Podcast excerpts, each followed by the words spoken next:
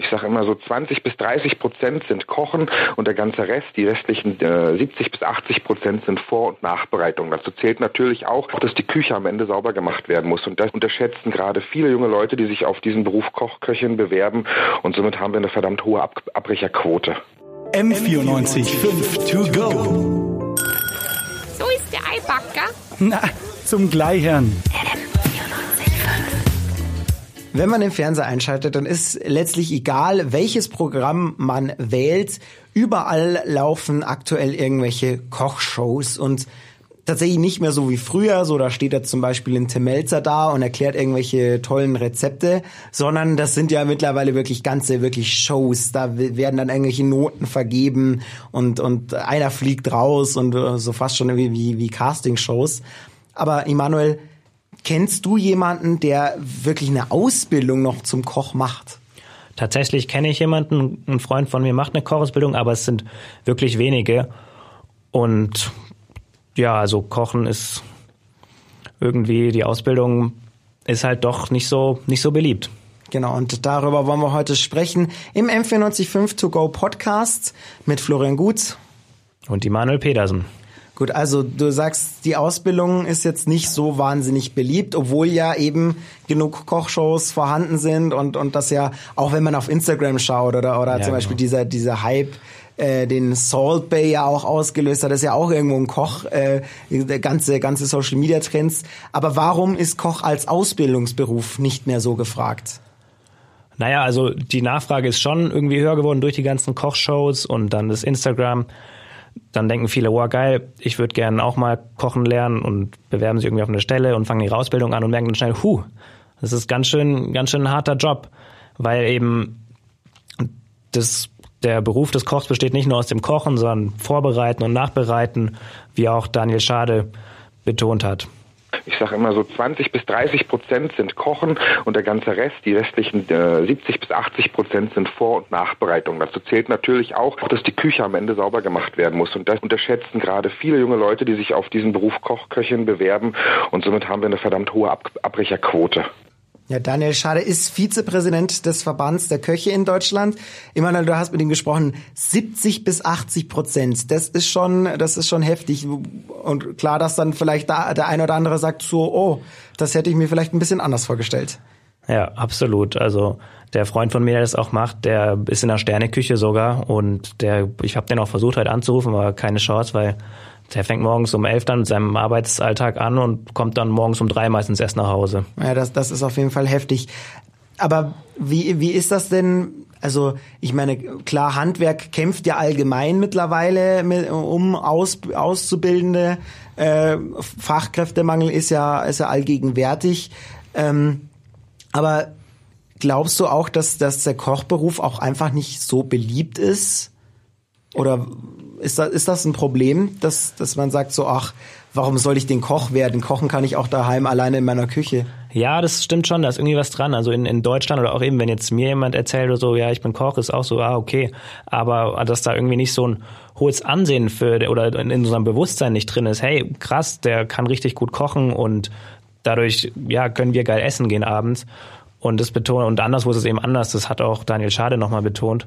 In Deutschland glaube ich mittlerweile besser als früher, aber immer noch nicht so, wie wir es uns wünschen. Wenn man mal in andere Länder Europas schaut, da hat der Koch in, in der Gesellschaft einen ganz, ganz anderen, sehr viel höheren Stellenwert. Wenn man hier sagt, man ist Koch, dann kommt doch eher mal ein, ach so ein Koch, wohingegen das in anderen Ländern, oh, du bist Koch, ist das schön, fantastisch, erzähl mal von deinem Beruf. Ja gut, kann man kann man auch irgendwo nachvollziehen. Jetzt muss man aber auch sagen, es äh, gerade das äh, verschiedene Länder ist ja auch durchaus, ich meine, du als Koch bist du ja irgendwo auch nicht, äh, hast Genau. ja kaum, kaum berufliche Grenzen gesetzt. Genau, also das ist eben eigentlich das Geile an dem Beruf. Wenn du da eine abgeschlossene Ausbildung in Deutschland hast, du gehst auf jeden Fall nicht baden, sondern du kriegst, egal wo, du, du kriegst wirklich, also die suchen überall Köche wie Sand im Meer. Und wenn du da, also es gibt's wie Sand im Meer und wenn du da irgendwie auf Reisen, Bock hast auf Reisen und eine- eine abgeschlossene Ausbildung hast, dann kannst du Work and Travel machen oder eben auch, ja, überall sonst in Deutschland suchen die wirklich Köche. Auf jeden Fall.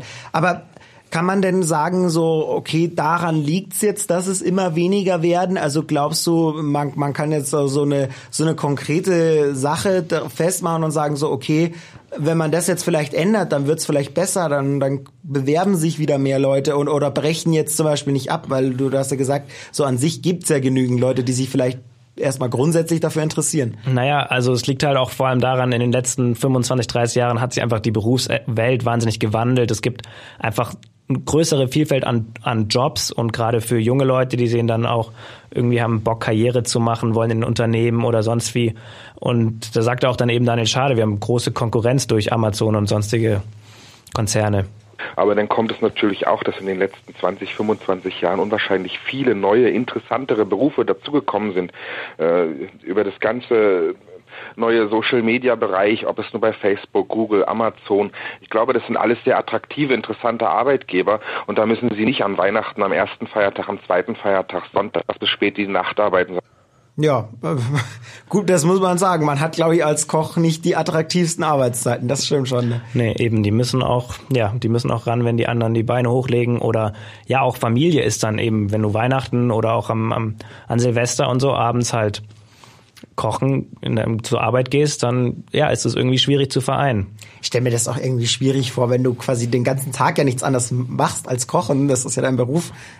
Ob du dann noch Bock hast, zu Hause für dich selber ja. zu kochen, ist dann ja auch irgendwie schwierig wahrscheinlich. Glaube ich nicht. Also ich habe auch mit dem Koch in unserer Schulmensa mal gequatscht. Der meinte so, nee, zu Hause, da macht er sich irgendwelche Fertigzeug in den Ofen und gut ist.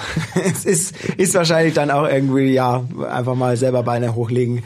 Ähm, aber ist das denn, also, wie gibt's dann oder Pläne, sage ich jetzt mal, äh, von von den Restaurants oder vom, vom Gastronomiegewerbe, da vielleicht irgendwie was zu ändern? Haben die irgendwie äh, ja, Pläne? Die, die sind gerade tatsächlich dran. Das ein bisschen, also hat mir so hat's mir der Herr Schade eben erzählt, dass den Beruf komplett neu zu definieren, aber das braucht alles Zeit, weil man irgendwie die, das Berufsprofil und Gesetze und so da neu machen muss, aber da eigentlich quasi den Kochberuf komplett zu erweitern aufgrund der technischen Möglichkeiten, die es heute auch gibt beim Kochen, da dann einfach noch mehr Dinge zu lehren, beizubringen und, und andere Sachen als jetzt nur das Kochen mit einzubringen in die Ausbildung. Das ist so ein bisschen in Arbeit, in Bearbeitung. Ja, wir haben, ich sag mal, absoluten Fachkräftemangel und das zieht sich durch die Großstädte bis hin zum kleinen Landgasthof.